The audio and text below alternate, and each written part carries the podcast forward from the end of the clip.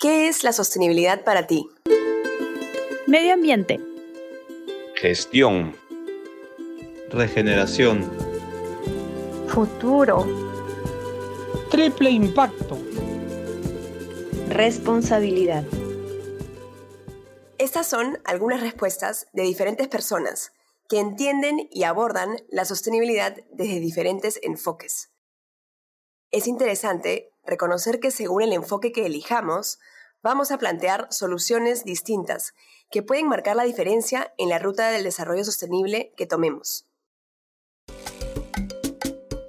Soy Micaela Rizopatrón, gerente general de Perú Sostenible, una organización que desde hace más de 27 años promueve el desarrollo sostenible en el Perú, activando a las empresas como agentes de cambio. En este podcast hablaremos sobre desarrollo sostenible y los temas que nos preocupan a todos, como ciudadanos del Perú y del mundo. La sostenibilidad es un concepto complejo, un proceso, un camino, un reto prometedor, que implica un cambio en nuestro modelo de desarrollo actual como parte de una tendencia mundial. Y el Perú no es ajeno a esta. Por eso, hemos emprendido una ruta para esta evolución. Hoy nos toca explorar el concepto de sostenibilidad, de dónde viene, cómo se entiende y se lleva a la práctica. El Centro de Liderazgo de la Universidad de Cambridge plantea tres narrativas que nos ayudan a entender de qué manera se presentan los temas de sostenibilidad. La primera de estas narrativas es sobre los límites globales al crecimiento. La segunda trata de la búsqueda del desarrollo sostenible como concepto. Y la tercera es el enfoque sistémico. Vamos con la primera narrativa, los límites globales al crecimiento. Esta narrativa nos presenta el contexto y los primeros hitos en torno a los movimientos ambientales globales y cómo estos dan lugar al uso de herramientas específicas para medir el impacto de la humanidad en el planeta. Todo comienza con el Club de Roma, una ONG que se funda en el año 68 y reúne a un grupo de científicos y políticos preocupados por mejorar el futuro del mundo de manera interdisciplinar considerando los impactos negativos y cambios que se estaban dando en el planeta como consecuencia de acciones humanas. Años después, este grupo, junto al MIT, publicó el informe Los límites al crecimiento. Y en resumen, este planteaba que bajo el ritmo actual de desarrollo, con un crecimiento explosivo de la población, industrialización acelerada y excesivo consumo de recursos, el planeta pasaría un punto de quiebre irreversible que podría llevar a un colapso crítico si es que no se toman medidas urgentes para revertir la situación.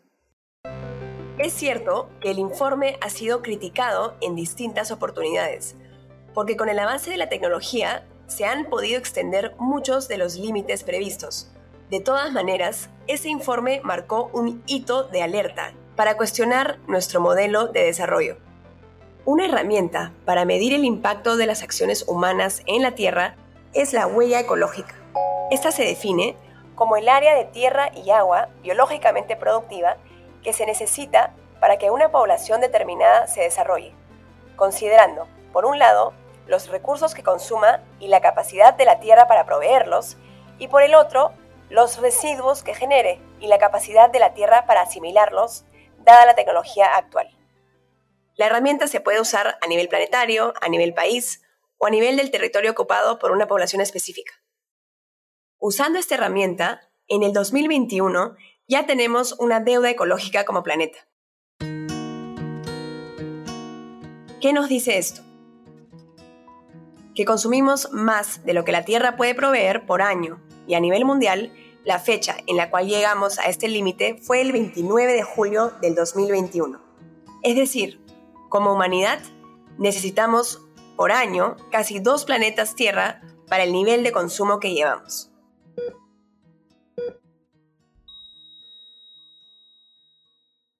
Esta es una forma tangible de medir nuestro impacto y reconocer cómo estamos poniendo en riesgo nuestro futuro.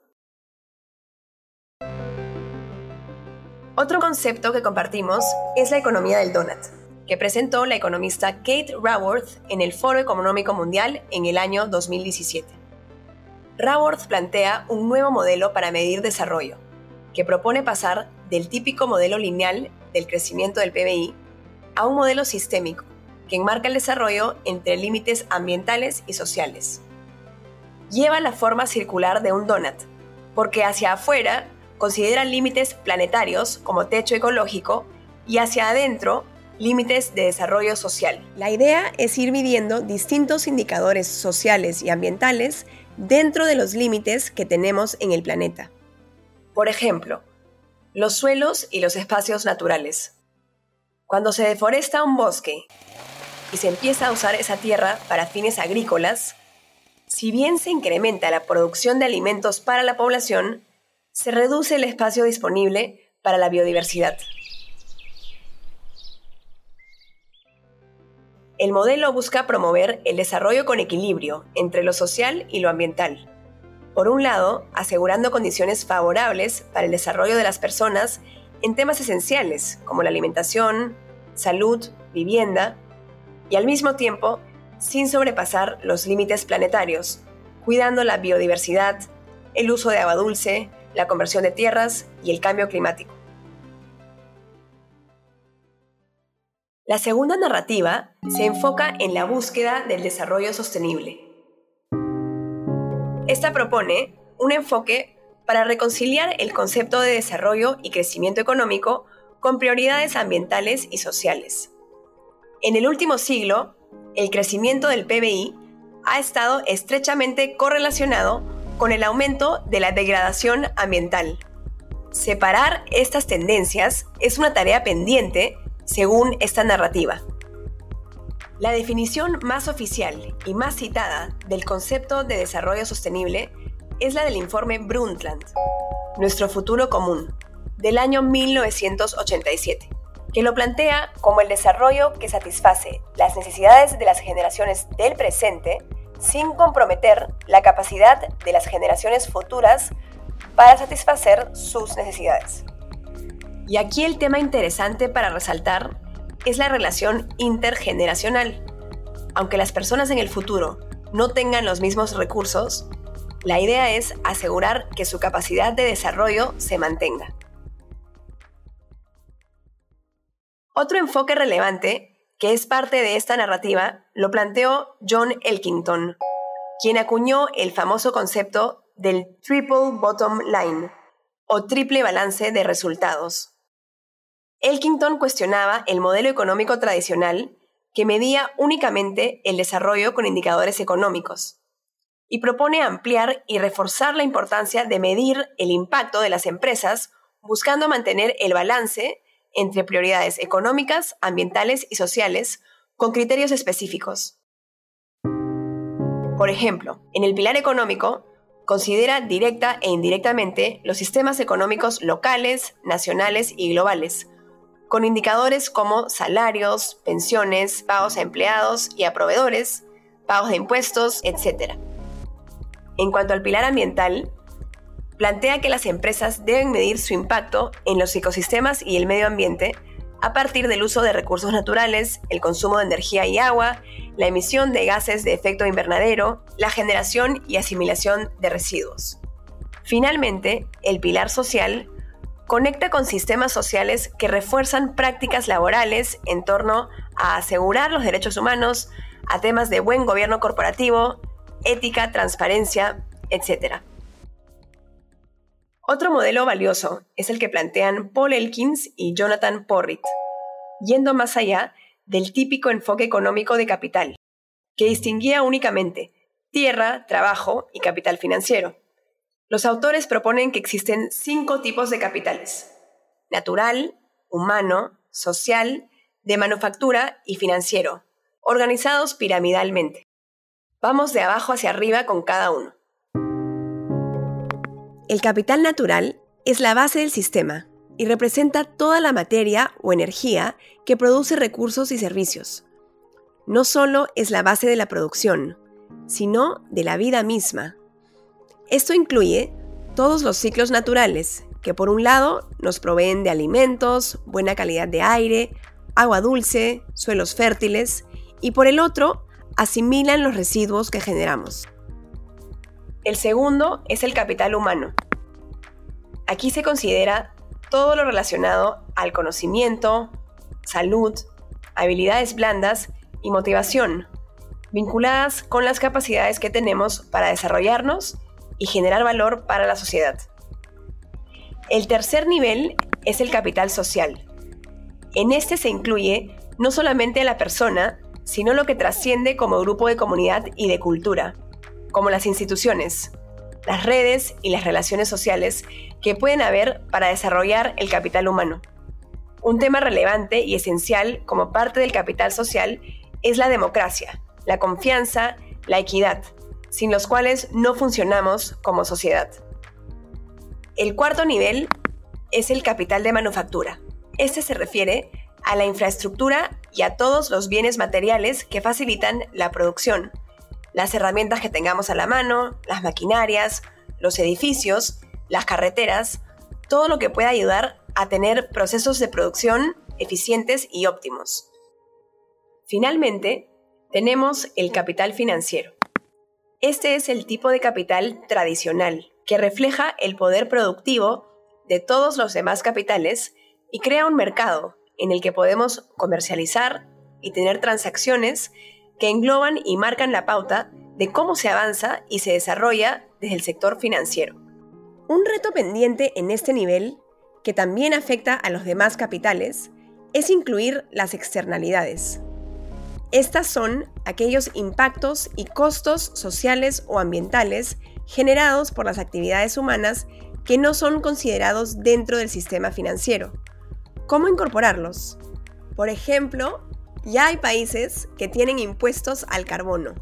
En estos casos, las empresas pagan un impuesto por la contaminación de carbono que generan. Llegamos a la tercera narrativa, el enfoque sistémico, que aborda la sostenibilidad como un concepto holístico y va mucho más allá de indicadores sociales, económicos y ambientales. El punto de partida es reconocer que vivimos en un sistema complejo de interdependencia, en el cual todo está relacionado de manera directa o indirecta, y en el que dependemos de un equilibrio dinámico para avanzar de manera más sostenible.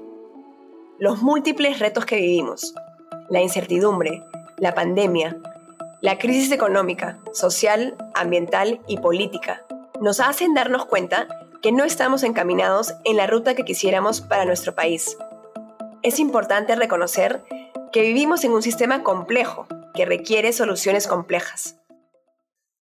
En esa línea, el enfoque sistémico nos invita a reconocer y de a poco conectar con esa complejidad. Podemos comenzar por entender lo que vivimos hoy como un entorno buca. Este término, por sus siglas en inglés, describe características del entorno con cuatro palabras, una por cada letra. La primera B es de volatilidad, que se refiere a la velocidad con la que cambia el entorno.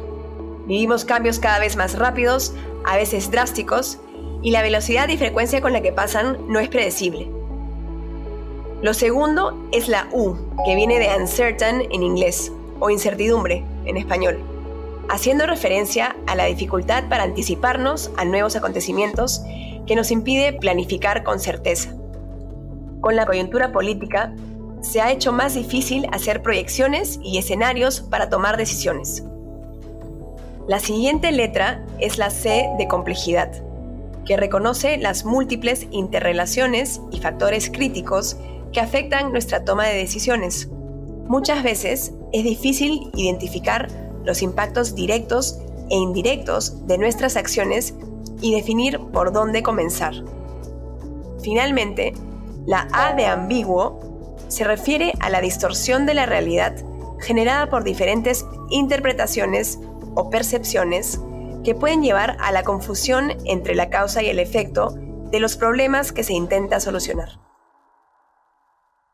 Sobre esta última narrativa, el Instituto de Sostenibilidad de la Universidad de Cambridge plantea que la falta de sostenibilidad no nace necesariamente de la ignorancia, la irracionalidad o la ambición, usualmente es el resultado de decisiones colectivas racionales y bien intencionadas, ya que las personas están acostumbradas a vivir en sistemas, desde familias hasta empresas o gobiernos, que limitan actuar de una manera totalmente responsable con el presente y el futuro.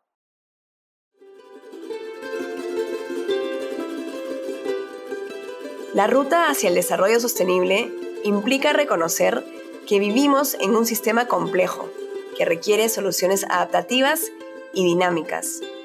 Reconocer esa complejidad es el primer paso. Seamos conscientes de que el enfoque que elijamos definirá el tipo de soluciones que propongamos. Un enfoque holístico nos abre la posibilidad de conectar con múltiples soluciones para un futuro mejor. A pesar de la complejidad en la que vivimos, nuestro Perú es un país maravilloso, con una diversidad increíble, tanto natural como cultural, donde justamente esa diversidad es nuestra ventaja competitiva. Los peruanos somos resilientes, creativos e innovadores, y encontramos las oportunidades en la crisis, planteando soluciones que generen desarrollo y aporten a un país y un futuro mejor. Hoy hemos hecho un repaso por las principales narrativas del concepto de desarrollo sostenible. Acompáñanos en el siguiente episodio, en el cual conoceremos los Objetivos de Desarrollo Sostenible y la Agenda 2030 de las Naciones Unidas. Sigamos avanzando en esta ruta juntos, juntos por un Perú sostenible.